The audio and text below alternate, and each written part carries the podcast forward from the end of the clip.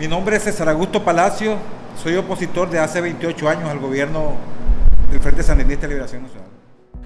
César es un poblador de Santo Domingo, un municipio de Chontales al centro de Nicaragua. Santo Domingo es un pueblo cuya principal actividad económica es la minería. Los que no trabajan en la empresa minera transnacional trabajan, como César, en minería artesanal. Pero Santo Domingo tiene otra particularidad. Es un municipio que nunca ha sido gobernado por el Frente Sandinista, el partido político del presidente Daniel Ortega y su esposa y vicepresidenta Rosario Murillo. Yo no quiero saber nada de la familia Ortega Murillo. Soy completamente opositor. No quiero que se siga este, este desgracia para Nicaragua. Quiero un progreso para Nicaragua. El ruido que se escucha es de las calles de Santo Domingo, donde a todas horas del día transitan camiones con maquinaria pesada.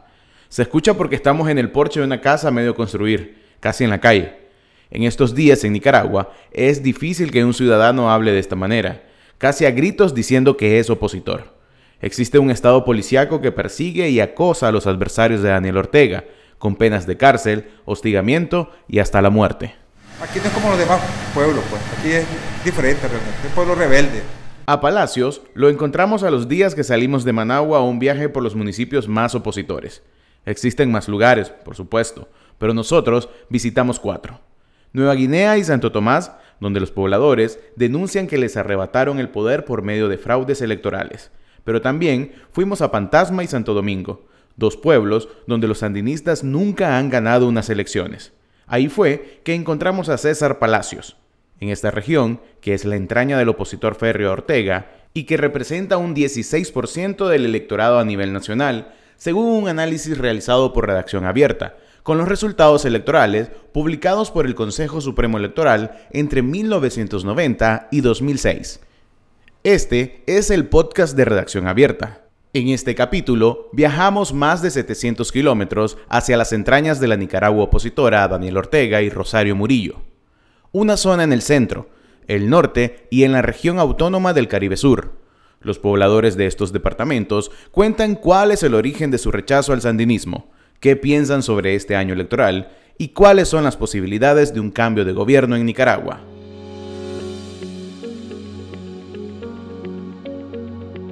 Decíamos que los pobladores de Santo Domingo, como César Palacios, no tienen miedo.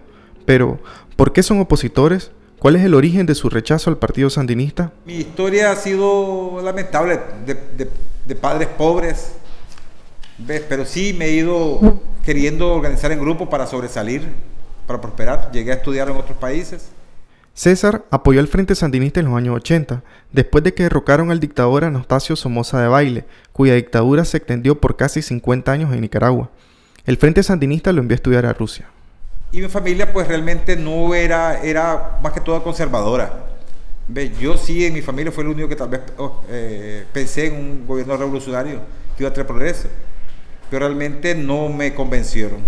Ve, yo desde los años 90, 89, 88 miraba la injusticia, el, perseguimiento a los jóvenes del servicio militar patriótico. No lo presté yo, me persiguieron también para prestar el servicio militar. No quise participar, no me, me, escondí, huí para que no me agarrara el servicio militar. Desde 1990, Palacio ha votado en contra del Frente Sandinista y ha apoyado a los partidos políticos que se oponen al sandinismo. Sus razones son las mismas que las de otros pobladores de Santo Domingo. Sí, las masacres, las masacres, la persecución de los, de los políticos en ese entonces. Eh, familiares míos fueron perseguidos. En mi caso también he sido perseguido y encarcelado por ser opositor al, al, La última vez que lo persiguieron fue en 2018, después que apoyó algunos tranques contra Daniel Ortega en Huigalpa, una ciudad cercana a Santo Domingo en el centro de Nicaragua. Los tranques fueron los bloqueos de carretera que pusieron los rebeldes en casi todo el país para presionar al régimen. Decenas de personas fueron asesinadas y otras fueron encarceladas. Todavía hay en las cárceles de Nicaragua más de 100 presos políticos. Después de un tiempo huyendo, César decidió regresar, pero a Santo Domingo. Por eso mismo, por mi seguridad, me vine a residir a Santo Domingo Chotales. Por el hecho de que sí se siente sabroso, acuerpado de la población. Porque aquí realmente el pueblo es unido si hay una injusticia aquí, el pueblo se levanta y la policía conoce al pueblo de Santo Domingo. Y en los pueblos donde el pueblo es rebelde, la policía le teme. En la casa que hablamos es la de William López Olivares, aunque si usted pregunta por ese nombre en las calles de Santo Domingo, pocos sabrán de quién se trata. Como sí lo conocen bien, es con el seudónimo de Comandante 380, en honor al líder de la guerrilla contrarrevolucionaria que combatió a los sandinistas en los años 80, mejor conocida como la Contra. William es un ex Contra. Nosotros éramos agricultores, campesinos, trabajadores, en una propiedad propia de nosotros. Sí. Y de ahí pues ya surgió que ya para el tiempo de la guerra pues me fui a la guerra, plenamente a la guerra, sí, a la Fuerza de Tareas Democráticas Nicaragüenses. La casa de William está ubicada en una de las calles principales del pueblo. A diferencia de otros lugares del país, en Santo Domingo los opositores casi no son acosados por el Estado policial y simpatizantes del régimen. Incluso, varias casas están pintadas con propaganda opositora. En el resto de municipios del país abunda la propaganda de la pareja gobernante y sus símbolos, los colores rojinegro y rosado chicha, y unas gigantescas estructuras de metal llamados árboles de la vida, atribuidos a la vicepresidenta Murillo. Los 18.000 habitantes de Santo Domingo Chontales a mí me conocen, saben quién soy, una persona opositora al gobierno, no tengo absolutamente ni a penita miedo, no lo tengo. Sí, no tuve miedo en aquel tiempo que anduve en la resistencia nicaragüense, no tengo miedo, no tuve miedo de venirme, no tengo miedo que he sido organizador durante, he venido desde los 90, 30 años estar aquí, fui jefe de este tranque, se lo puede decir que está mi amigo, que se lo diga, y el que quiera aquí de este tranque y cuantas veces quiera el gobierno yo le pongo un tranque ahí. Cuantas veces lo quiera, cuantas veces lo desee. En la casa de William está su esposa, María Melania, y sus hijos, Areli y Clever. Todos son opositores. El más enérgico es su hijo menor. Soy opositor desde que tengo memoria. Mis padres me han criado en una vida de democracia. Clever es ingeniero y encargado del área ambiental de la alcaldía de Santo Domingo. Toda su familia es miembro del Frente Democrático Nicaragüense. Si vivimos con miedo, lo que estaríamos es a vivir sumiso, ¿verdad? Y algo de que, por ejemplo, en mi pueblo, mi padre, mi madre, mi abuelo, que yo sepa, jamás, jamás nos han este, enseñado a doblegar la cabeza.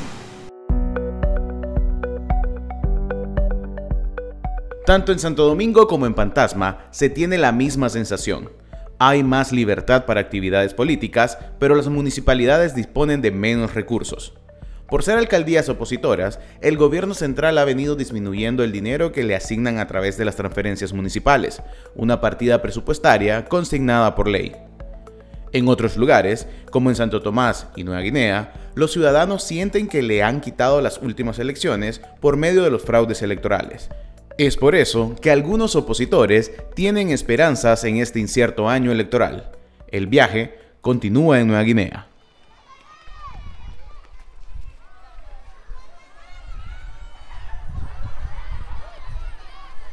Llegamos a Nueva Guinea por la mañana. Este 5 de marzo se celebraba el 56 aniversario de su fundación como municipio. En la escuela Montessori había una kermés. Se realizaban juegos de cinta y los fundadores de este lugar, varios ancianos, estaban sentados en una mesa. La directora de este colegio es Elba Rivera, ecologista y por esa razón miembro del movimiento campesino, que se opuso desde 2014 a la construcción del canal interoceánico que prometió Daniel Ortega en esta ruta. El presidente de Nicaragua, Daniel Ortega, se reunió este día martes con el presidente de la compañía HKND Group para ultimar detalles sobre la construcción del gran canal interoceánico en ese país. Durante la reunión, el presidente Ortega anunció la ruta por la cual va a pasar esta importante vía comercial. No se trata de hablar con la población donde va a pasar la ruta, donde va a pasar la carretera, a hacer los acuerdos correspondientes para comprar las propiedades y que esta población pueda reasentarse si quiere ahí mismo cerca. Y nosotros sabemos también de que la ruta fue escogida porque aquí hay una gran mayoría de población liberal, porque está la reserva Indio Maíz, porque hay muchas tierras que no tienen títulos, entonces está fácil para ellos este, desaparecer a la población, a la gente. Lo que se escucha al fondo es la música de un concurso de baile que no alcancé a ver, pero que al parecer estaba bueno. La entrevista la hicimos en una de las secciones de la escuela. Es un colegio semirural de puertas abiertas. En otro lugar no podíamos conversar porque había una patrulla de la policía instalada fuera del colegio, pues desde la mañana los alumnos habían marchado por las calles cercanas en conmemoración del aniversario de Nueva Guinea. Desde el estallido de 2018, la policía está alerta para impedir cualquier protesta política Por eso estuvieron afuera vigilando, hasta que la conmemoración terminó. Nosotros creemos de que quieren erradicar esa cultura campesina realmente, porque el campesinado ha sido un dolor de cabeza para este campesinado ha sido un dolor de cabeza para los que se llaman sandinistas. Entonces yo creo que es, es casi como una como una plaga que quiere erradicar este, a esta gente de estos lados. Pero, ¿por qué el Frente Sandinista quiere erradicar a los campesinos? Yo creo que porque en este lado el campesinado es liberal, es de mentalidad crítica hacia un gobierno llamado sandinista. En Nueva Guinea los campesinos son productivos, tienen ganado, tienen cultivo.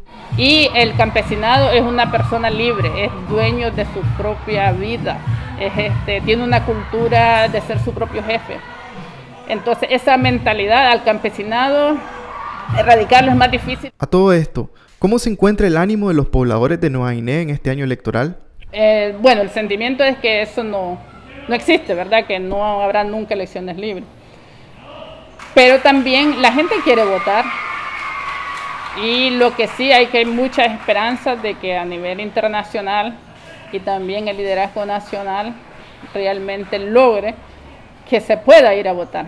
Hay mucho ánimo para votar, pero también porque queremos quitarnos, ¿verdad? Este tipo de gobierno, no queremos heredar heredarle una dictadura a nuestros hijos, sería irresponsable de parte de nosotros como sociedad.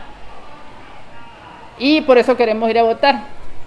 Y yo creo que necesitamos el apoyo internacional de las organizaciones internacionales, de las organizaciones que, que saben lo que es democracia, también de la gente que vive en democracia, que tiene que ser, pienso yo, solidarios con nosotros, porque nadie quiere una segunda Venezuela, segunda Cuba, es doloroso vivir en estos sistemas.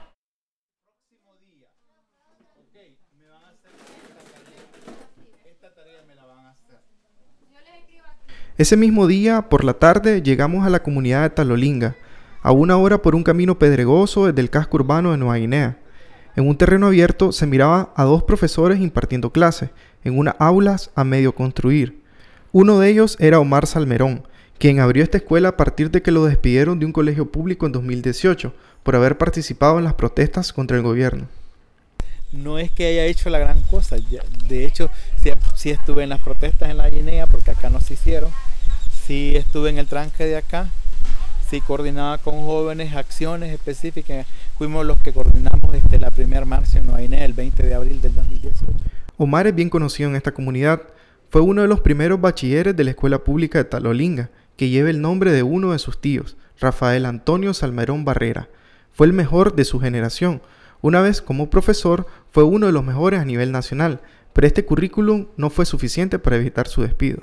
Me despidieron el 30 de septiembre del 2018. yo estaba andaba en Nueva Guinea y me encontré con unos padres, por cierto, ese mismo día. Omar habla de padres de familia de niños a los que se le daba clases en el colegio de Talolinga.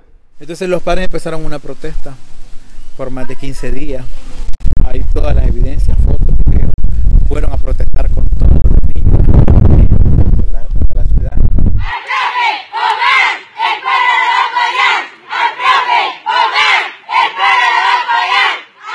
Llevaron cartas, se presentaron a la radio. Eh, yo fui al Ministerio del Trabajo, eh, alegué con la delegada departamental y bueno, de hecho, era, una decisión que no le iban a, cambiar, definitivamente no le iban a cambiar. Omar trabaja con una fundación de Bélgica que siempre lo apoya en proyectos educativos. En la escuela pública era profesor de sexto grado y tenía a cargo a 20 estudiantes. Dijeron que no los iban a mandar y no los iban a mandar. Entonces yo les decía que no podían perder tampoco del todo.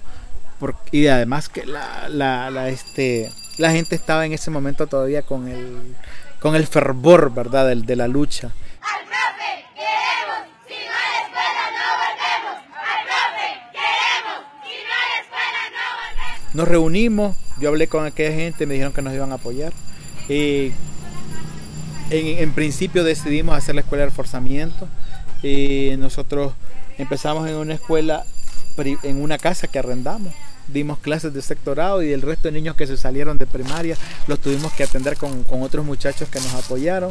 Nos organizamos, hicimos un grupo de maestros, un grupo, un consejo de padres con los niños y empezamos un buen grupo, fíjate, de todos los grados.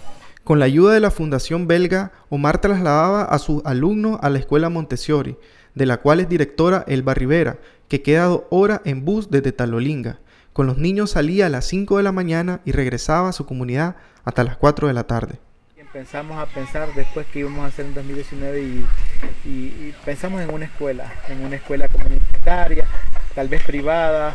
Eh, todo el 2019 lo trabajamos con el pago que hacen los padres y, dimos las clases normal. Utilizamos de cierta forma el currículum nacional. Todo el 2019 fue para crear ideas y todo cómo trabajar trabajando siempre dando la clase, pero ya para futuro. Y empezamos a crear un proyecto que todavía solo tenemos los diseños de la escuela, presupuesto y todo eso. Será una escuela grande, no como lo que tenemos acá, ¿verdad? íbamos a empezar en 2020, pero en marzo tuvimos que pararnos por la pandemia y nos paramos seis meses definitivos sin dar clases y sin nada. Las clases se reanudaron en agosto de 2020. Solamente terminaron como 20 alumnos. Así que para este año Omar tenía dudas sobre abrir las clases otra vez. Ya son tres años de protestar de esta manera.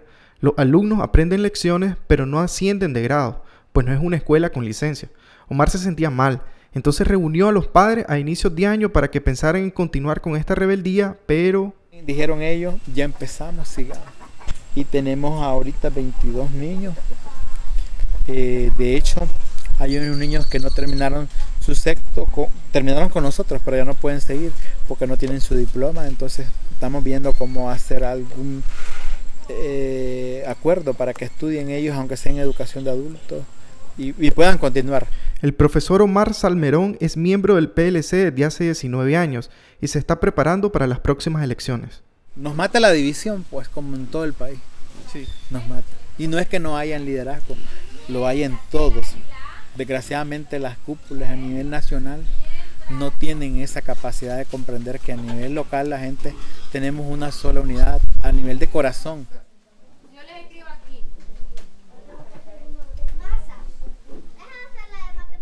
En estos municipios los ánimos son diversos con las elecciones. Algunos aseguran que la unidad de las fuerzas opositoras garantizan la victoria. Otros ven muy lejana la posibilidad de que se logre la llamada gran unidad. En un claro de un cerro en las afueras de Santo Tomás, Hilario Vargas camina entre sus cultivos. Vargas fue alcalde de Santo Tomás en 1990 y ha estado metido en la política desde aquel entonces. Ha militado en varios partidos políticos. Y les digo, bueno, ¿y cuándo va a empezar a trabajar? Cuando ya se unan ustedes, me buscan para trabajar si quieren. Quiten a esa doña Quita en Monterrey, que cada que habla le, cae una tormenta de crítica de, 60 personas que, que comentan, dos hablan a favor y hablan 58 en contra con todo epíteto, este tipo de barbaridades. Hilario Vargas ya tiene mucha experiencia en participar en comicios electorales. Si no hay unidad, hay abstención total. Y no es asunto de que unidad me, uno, eh, Ciudadanos por la Libertad con Alianza Cívica, buscan los azul y blancos, no. Aquí si no, con solo mira que vaya el PLC y Ciudadanos por la Libertad separado, estás muerto. Con solo eso. Y lo que es más, si los imbéciles solo ellos los dos se unieran, son suficientes. Pero ¿qué te dice este? Ah, no, que la María Deus única es del Frente Sandinista, que los ciudadanos por la letra aquí de Monterrey representa el Frente Sandinista. Y en esa mierda pasamos. Que reformas electorales, que presos políticos, ninguna de esas cosas. Va a haber que cambien magistrados. Eso no, Daniel Ortega no lo va a hacer. Juntémonos todos y vas a ver qué bonito, qué fácil es. 80 personas contra 15 o 20 no van a hacer nada en el país. Eso es todo. Este podcast llega a usted gracias a la producción de Redacción Abierta y la red de medios aliados para informar sobre las elecciones generales en Nicaragua. Este contenido es de distribución gratuita y libre uso.